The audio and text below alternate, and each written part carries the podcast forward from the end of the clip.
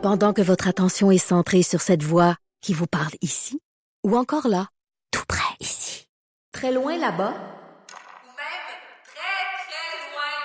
Celle de Desjardins Entreprises est centrée sur plus de 400 000 entreprises partout autour de vous. Depuis plus de 120 ans, nos équipes dédiées accompagnent les entrepreneurs d'ici à chaque étape pour qu'ils puissent rester centrés sur ce qui compte, la croissance de leur entreprise.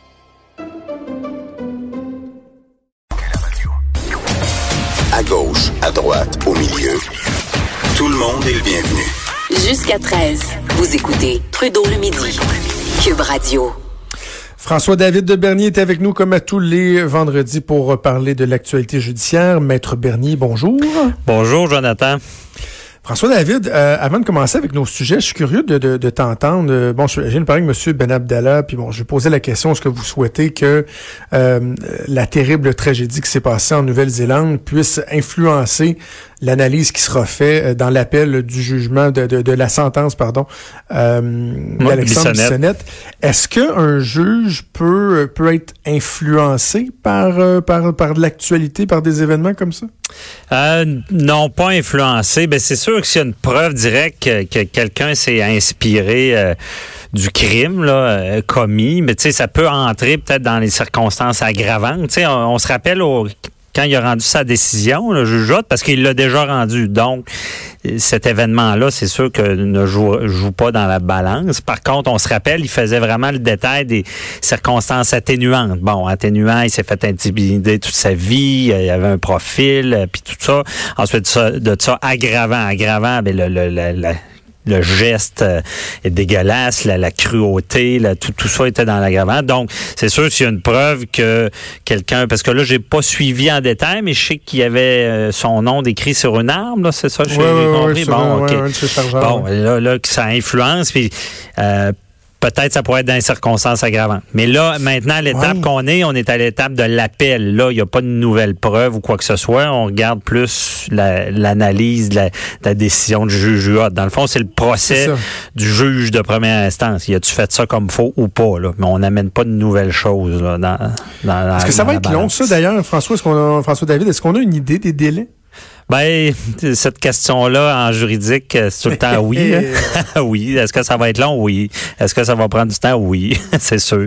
Mais euh, la Cour d'appel, on n'a pas d'idée exacte des délais. Euh, mais tu sais, c'est minimum une année. Euh, est-ce que c'est sûr que des fois, ça, c'est un dossier qui est très important. C'est pas, pas qu'on va le temps le prioriser, mais on, peut, euh, il peut être traité peut-être plus vite. Mais c'est, c'est dur à dire parce que là, ça fait seulement commencer. Il y a eu des avis d'appel de déposer. Donc, c'est dire, hey, je m'en vais en appel. Mais là, après ça, ça prend tout l'argumentaire. On appelle ça le mémoire d'appel qui est vraiment plus étoffé, plus technique. Euh, et on le sait, à la cour d'appel, euh, c'est comme je dis, c'est pas la cour euh, supérieure là, où est-ce que c'est un procès. C'est vraiment, c'est des juges. On, est devant des juges. Des fois, il y a des causes euh, qu'on a pris euh, deux, un mois à, plaider ou à, monter, puis ça a pris du temps, puis ça dure 20 minutes en cours d'appel parce que il, rend, il casse le jugement. Tu sais, c'est le mot casser, hein, c'est ça. La, c'est ouais. qu'en France, c'est la cour de cassation. Là, c'est, c'est il casse des jugements ou euh, il renvoie à procès ou il modifie. Euh, ils ont pas mal de pouvoir à la cour d'appel. Et euh, c'est ça, comme je dis, euh, ça va prendre un certain temps. Puis on le sait par après, ben ça ira probablement à la Cour suprême. Donc, on peut penser des fois des dossiers vont prendre quasiment sept ans à se rendre à la Cour suprême. Là. Fait que c'est pas fini. Moi, c'était peut-être un, des motifs que je voyais de, de Bissonnette. Je me disais, il ira peut-être pas en appel pour ça, parce que tu sais, on sait qu'on a suivi le procès qu'il pensait beaucoup à sa famille, puis euh, ça l'importait c'est sûr que dans les médias, on n'a pas fini d'en parler. Puis c'est un jugement historique. Puis on. C'est ça, parce que moi, François David, quand j'ai appris la semaine dernière que autant la couronne que la défense portaient euh, la sentence en appel, je me suis dit, oh, on était tout obligé, il me semble que tout le monde aimerait passer euh, à d'autres choses, à commencer par euh, la communauté musulmane de Québec, évidemment la famille également euh, d'Alexandre Bissonnette, qui sont des victimes aussi. Ben, c'est ça. Faut jamais oublier de le dire. Mais après ça, je me disais, ouais, en même temps, est-ce qu'il n'y avait pas une obligation euh, morale, Quasiment, si on ouais. veut, euh, des deux de dire, écoutez, c'est tellement important les changements Ouais. qui ont été faits là que on n'a pas le choix de, de tester la solidité de ça. ça, là, parce que Ben, ça va faire jurisprudence. C'est ça, c'est la cause te- test case, c'est ça là. Parce qu'il y en a d'autres là, euh, euh, des, des cumuls là, mais tous les autres dossiers, il y avait rapidement un c'était des personnes pas mal plus âgées, donc on y pensait pas trop.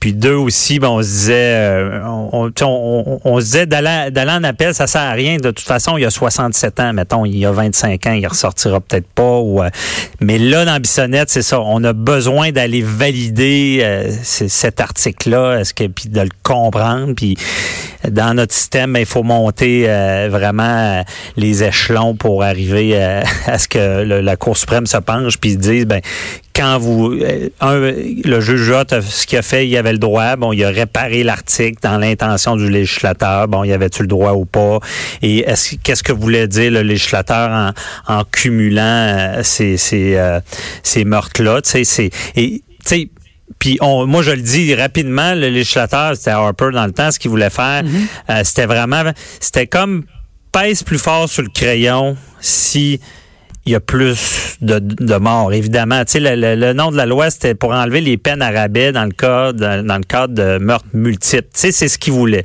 Mais là, ce qui vient, il a peut-être été mal écrit parce que là, on se demande, ben, est-ce qu'il faut ajouter 25 plus 25? Est-ce qu'on peut couper tout ça? Puis le juge a dit, UA, a dit, ben, ça n'a pas d'allure. Moi, je peux, je peux, si je veux donner 15 ans de plus, parce que je considère que c'est la bonne peine, ben, je peux pas être, euh, euh, excuse, euh, barré par cet article-là. Il faut vraiment, et c'est pour ça qu'il a rajouté deux phrases dedans, puis par après, ben, ça faisait, tu sais. Mais rien que pour t'expliquer, Jonathan, pour bien comprendre, tu sais, oui, il y a le droit, il y a les principes, mais des fois, on pense un peu aux conséquences, aux conséquences dans le sens que euh, MacArthur, lui, qui a 67 ans, on lui a donné 25 ans, on sait, mais personne s'est cassé la tête avec ça, personne n'a amené ça en appel. Puis je pense à un autre dossier, je vais- j'élargis un peu, là, euh, on a oublié encore, mais tu sais, euh, l'arrêt de Jordan, l'arrêt des procédures, ben au Canada, on a libéré un meurtrier qui avait tué la femme qui avait battu avant, OK? Puis c'est grave, là. Au Canada, on a fait ça. On a libéré ce meurtrier-là à cause des délais. Mais personne s'est cassé la tête avec ce dossier-là parce que la minute qu'il il pouvait même pas mettre le nez dehors, il était renvoyé dans son pays. Bon, fait que Ben, c'est ouais, sûr qu'on n'a pas mis l'énergie des appels, mais imaginez, je fais seulement mettre la même situation, c'est le Québec, quelqu'un qui, qui, qui habite ici, il a battu sa femme, finalement il est accusé de l'avoir tué. Ah, les délais judiciaires sont passés, on le libère. Hey, imagine le tollé de savoir que la couronne va pas en appel puis que personne ne fait rien pour ça puis que ce gars-là, il se promène dans la rue puis qu'il va avoir un autre blanc puis il va peut-être la battre puis la retuer. Imagine ça. Mais on n'a pas vu cet intérêt-là. Mais là, je fais le parallèle, c'est un peu ça. MacArthur, euh, qui, était plus vieux, on se casse pas la tête. On a eu aussi euh, euh, euh, euh, pas, c'était que j'ai oublié son nom en Ontario. Euh, en tout cas, je- ça me reviendra. Mais il y a non. eu d'autres d'autres dossiers qui, qui on s'est pas trop cassé la tête parce que un le profil du prévenu c'était clair que c'était quasiment psychopathe puis deux il était beaucoup plus vieux donc euh, 25 ans ou plus ça faisait donc c'est pour ça qu'avec Bissonnette c'est historique puis il va falloir faire le ménage puis avoir une réponse là-dedans comment on fait quand ce genre d'affaires là arrive? Puis excuse, je parle beaucoup là, mais de voir ce qui s'est passé en Nouvelle-Zélande, puis que c'est ça le fléau de ces meurtres-là multiples de haine, c'est l'influence. Et Bissonnette, c'était ça aussi. Il était influencé par d'autres. C'est qu'il il y en a un qui le fait, l'autre est inspiré, puis ça continue. Et d'où ça ramène toujours de dire, on, on les traite comme quasiment comme des vedettes en, en nommant leur nom. Tu sais, Il y a, peut-être du travail à faire de plus nommer leur nom, de plus, je, je sais Oui, pas quoi faire. J'en parlais tantôt, le, no- le mouvement de no-notoriety. Ah, de- ok, c'est de vrai. pas nommer le, le- le- nom de ces gens-là, effectivement, Mhm. parce que malheureusement, ils deviennent, euh, ils deviennent des vedettes. Hey, avant de te Ouais. laisser, je veux t'entendre sur un article qui m'a qui m'a frappé ce matin.